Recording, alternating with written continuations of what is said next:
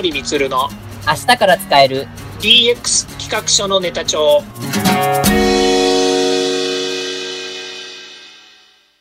こんにちは。サートプロの近森光です。こんにちは。アシスタントの堀内隆です。この番組は IoT AI 教育事業の専門家近森光が DX デジタルトランスフォーメーションについて実際の事例を交えながら DX とは何か DX でどんな未来ができるかをご紹介します。事例をもとに実際にお客様や社内に提案する企画書に落とし込めるまでの使えるネタのネタ帳としてお届けします。よろしくお願いします。今回はこれまでの配信とは趣向を変えまして、第1回からこれまでで配信した中で、一部ダイジェスト版にてお送りさせていただきます。はい。えー、これまでに190、えー、数回、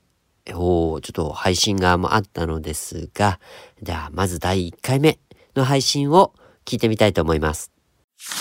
でそもそもデジタルとトランスフォーメーションっていうのを分けて考えますとデジタルっていうのは IT 化から来ているですね、うん、えデジタル技術こういったものを活用しましょうというお話ですね。でトランスフォーメーションっていうのがちょっとくせ者で、はい、まあ、一つそのキーワードの解説で言うと、はい、この X ですね。X っていうのがなぜトランスフォーメーションっていうふうになるかっていうとですね、うん、まあ、いろんなものを組み合わせて、はい、えー、変えますっていうので、まあ、X っていうのを使われている。で、これいろんなところにこの X っていうのが使われているので、えー、まあ、トランスフォーメーションという言い方をしています。まあ、大体日本ではですね、2年ぐらい前からですね、きっかけは、やはり政府がですね、IoT、AI、ロボット、セキュリティ、こういったものをですね、2015年あたりからですね、えー、外に向けてどんどん発信してきた流れの中で、うん、えー、DX という言葉ですね、これがキーワードとして、えー、進んできました。変革するトランスフォーメーションするっていうのは何なのかということですね、うん。うん、で映画でもありますけれどもトランスフォーマーってありますよね。あありましたありました、えー、3D で作ってますけれども、うん、えー、車がロボットになるっていうとですね、まあ、非常にこうトランスフォーメーションしているトランスフォーマーみたいなですね、まあ、そういったものが分かりやすい例だというふうに思うんですね、はい、つまり一つの何かの機能なり、えー、生物がですね、えーまあ、違うものに変化していくということになるわけです。うん、で今回その、えー、DX でいうトランスフォーメーションというのは、まあ、そういったデジタルをですね活用したりまたは組み合わせたりすることによって、えー、社会が大きく変わっていくとかですね。それから企業や個人の生活が変わっていくということに活用しましょうということが、えー、この語源になってきています。DX は単に IT 化するとかデジタル化するだけではないんだよということをですね、うん。うん、えー、皆さんお感じになっていただければなというふうに思います。いかがでしたでしょうか？第1回目、まあ、デジタル化と、まあ、DX の違いについてちょっとお話を伺っていました。まあね、1回目からこのね、こう、饒舌なトークぶりっていうのは、ま、さすがだなっていうところですけど、まあ、対談形式っていうところもあって、こう、うまくこう、話せられたみたいなところもちょっといただいておりました。はい。では次はですね、えっと、初めて、この近森さんがですね、一人で、こう、話をされた、この DX 特別、あ、番外編ですね。はい。DX 番外編の第1回目の内容を、えー、一部お送りいたします。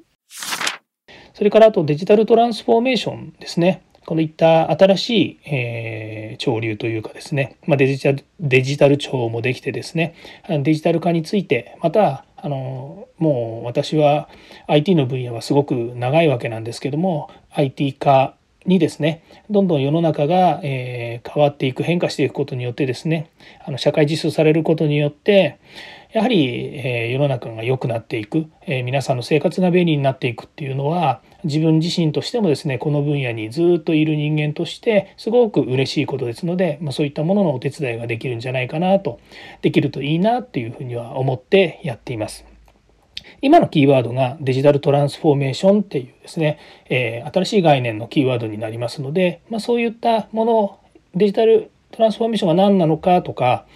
え今まで IoT、AI と言ってきたものがですね、まあ、おぼろげながら若干でも分かりますよっていうところから、どういうふうに使えるのかっていうところをですね、え皆様と一緒にですね、考えて、え取り込める、企業の中に取り込めるですとか、生活に取り込めるっていうのができるといいなというふうに思っています。はい、いかがでしたでしょうか？番外編第1回目の時は、ちょっと、まあ、あの、緊張されてたのか、まあ、ちょっとすごく、こう、じっくり話されてたなっていう感じが、印象がありますね。ではですね、次はですね、DX 番外編16、2020年10月31日に配信されました、テレワークが道半ばだった企業が将来を変えるきっかけになったというテーマの回を一部お届けいたします。どうぞ。ただ、あの、テレワークっていうものを考えた時にですね、まあ、いろんな意味で効果的な、えー、ものもあるのかな、メリットもあるのかなというふうに思っています。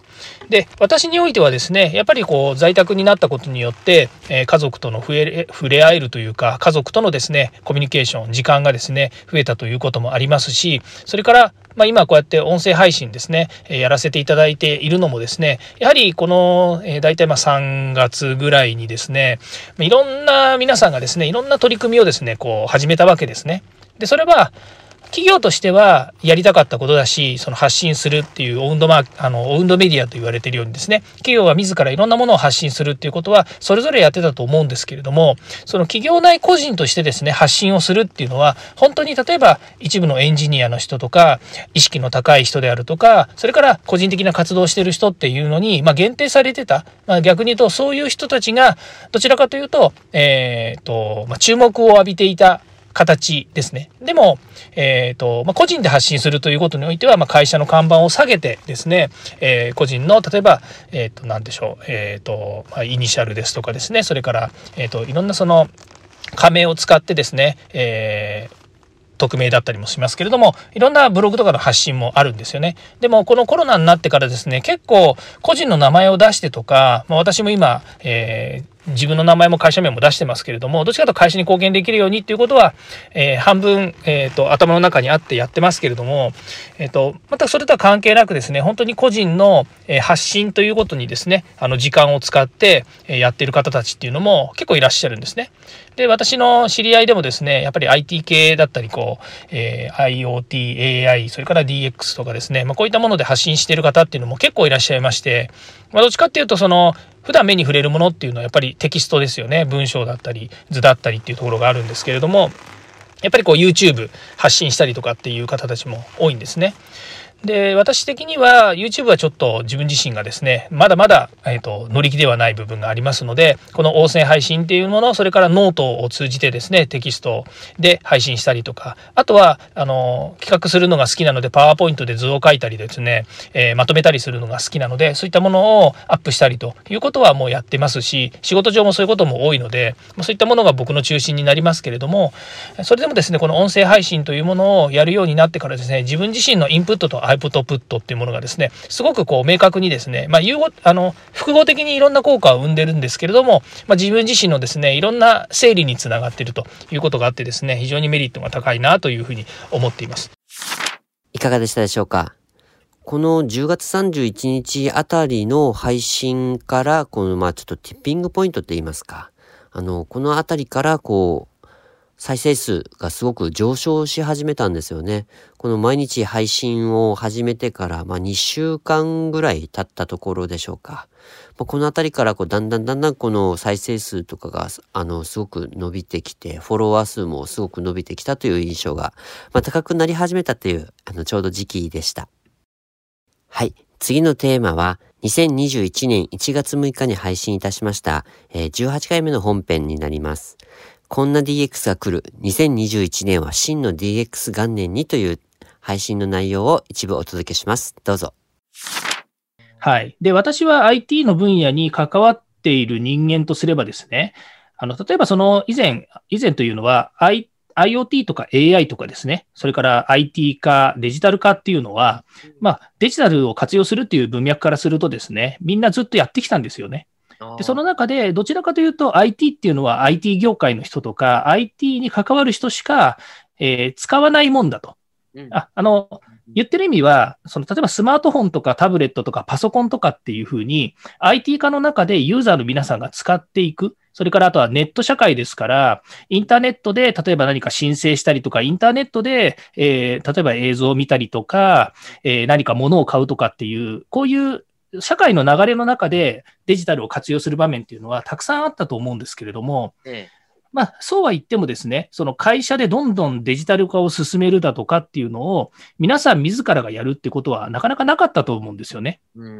で、去年やっぱりこの、えー、そのデジタル化が進んだ中に、えっ、と、テレワークっていうですね、まあ、大きなテーマがあって、えー、オンライン会議システムっていうものをみんなが使えるようになった。で、それに合わせて、例えば、えー、クラウドが使えるようになったとか、ファックスを使ってた人たちがファックスをやめて、メールや SNS や、それから、まあ、えっ、ー、と、社内のインフラを整備したおかげで、そこにいろんなデータを貯める。で、これは、えー、紙が流通している社会だと、あの、まあ、紙にハンコをして承認倫理書とかを回すっていうようなこともあったと思うんですけど、はい、でこれはもうみんながテレワークになってしまったと同時にですね、まあ、ハンコをやめると。ハンコがいらなければ紙がいらなくなる。つまり、ペーパーレスの社会ですね。はい、で、SDGs の観点からすれば、やはりその紙っていうものはなくしていくような中で、うん、えー、まあ、そのペーパーレスも進み、それから、えー、脱ハンコっていうのが進んで、はい、で、えーまあ、みんながそのデジタルをですね、上手に活用した社会になってきている。それが去年ですね、えー、進んできたというふうに思います。なるほど、なるほど。そそれぞれ個人、ユーザーとしてですね、進んできたと私は思っていて、それが今年、えー、みんなが国を挙げてですね、デジタルに本当の意味で変わっていくんだっていうことが真の DX 元年と。うんはい。えっ、ー、と、真の DX 元年というテーマでお話をくださいました。まあ、この2021年が、まあ、そろそろもう5ヶ月目を迎えようとしているところなんですけど、まあ、真の DX、んどうでしょう？今年1年でこう叶うところになるのでしょうか？と引き続きね、動向を見守っていきたいと思います。最後にお届けしたいのは、1月13日に配信いたしました、えー、本編、経産省 DX レポート2中間取りまとめは衝撃の内容だったという話の一部を配信いたします。どうぞ。で、個別にちょっと見ていくとですね、非常にかインパクトがでかい話がここに含まれてるんですね。はい、でそれは何かっていうとですね、えー、全体の9割以上の企業が DX に全く取り組めていないっていうふうに言ってるんですね。で、これは2020年、昨年の10月時点に回答企業約500社に、はい、えー、DX 推進についての分析の結果だというふうに言ってるんですけれども、うん、まあ、ポイント制になっているので、えー、9割以上の企業が取り組めていないという回答をする中にですね、うん、えー、まあ、一部は部門横断的にもうやってますよっていうのが先行している企業がまああったりとか、それから、はい、えー、未着手で一部門も全くやってません、もしくはやってますっていうところが、まあ、大体95%ぐらいだっていうふうに言ってるんですね。うん、で、今までの感覚的に言うと、みんな、あの、デジタル化してますよと。デジタル化について、自分の会社はやってるんですよってみんな思ってきたわけですよ。うん、でも、結局、政府が調査をして、それなりの人たちが回答してる内容が、ほとんどできてないという、この現状ですよね。何だったんですかね、できてるよっていう 先の回答は。そうですね。はい、まあ、あの、できてるんじゃないかと思ってましたっていうのが実際のとこなんですよ。あえー、その5年間の間にですね、じゃあこの DX をやるための下地が、まあ、できつつあるんだよねってずっと思ってきたわけですよ。ああ、なるほど、なるほど。はい。ところが今回、まあ DX っていう切り口で見たときに90%以上できていないと。まあ、非常にショックのでかいインパクトのある資料ですよね。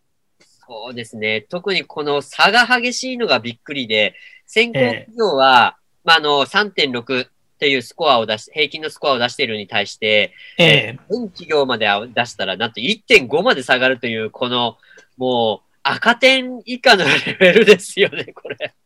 そうですね。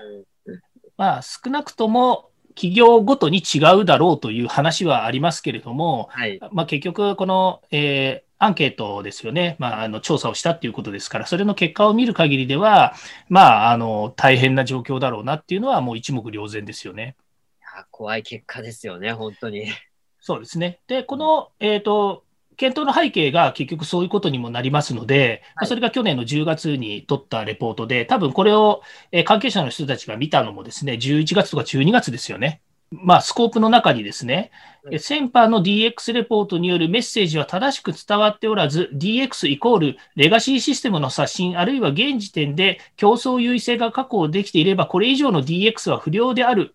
等の本質ではない解釈が、えー、是となっていたとも言えるって書いてあるんですよ。ああ。うん。これね、まんまこのまま受け取ると、はい、えー、企業の論理としてはその通りだろうなと思うんですよ。えー、で、なぜそう言うかっていうと、先ほど申し上げましたようにですね、IoT や AI を文脈的には活用しようというですね、第4次産業革命の流れがありましたと。で、それによって、少なくとも私も、えー、まあ、日本全国回ってるわけじゃないですけれども、やっぱりその地域ごとに、えー、中小企業の支援に入ったりとかですね、いろんな人たち、関係者の人たちの話を聞くと、それぞれのやっぱり企業は、こう、えー、IoT や AI を活用したいというようなベースの話が今までいっぱいあったわけですよね。はい。で、それにも増して、やっぱりこう、えー、世の中の流れとしてデジタル化っていうのが、まあ、それこそ2018年からですね、DX レポートをもとにですね、DX っていう話をしてきたのであればですよ、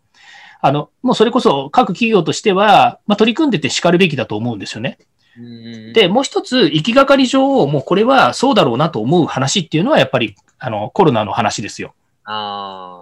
はい。中小企業、小企業でさえ、テレワークや、まあ、在宅勤務とか働き方改革っていう流れでですね、テレワークできるようにしたわけですよね。はい、で、テレワークするにはもうデジタルを活用する以外何者でもないわけなので、まあ、先ほどありました DX イコールレガシーシステムの刷新っていう、まあ、一つはあの情報システムをですね、少しこう変えていくような話とは別にですね、え各企業の IT リテラシーを上げましょうということに関しては、進んできてたはずですよね。そうですね。えーなのにもかかわらず、まあ、DX 自体をですね、まあ、否定するかのような文脈がこう入って、レポートには入っていますし、はい、で、えー、この現時点、競争優位性が確保できていれば、これ以上の DX は不要であるって言ってる、ここがですね、まあ、ポイントだと思うんですよね。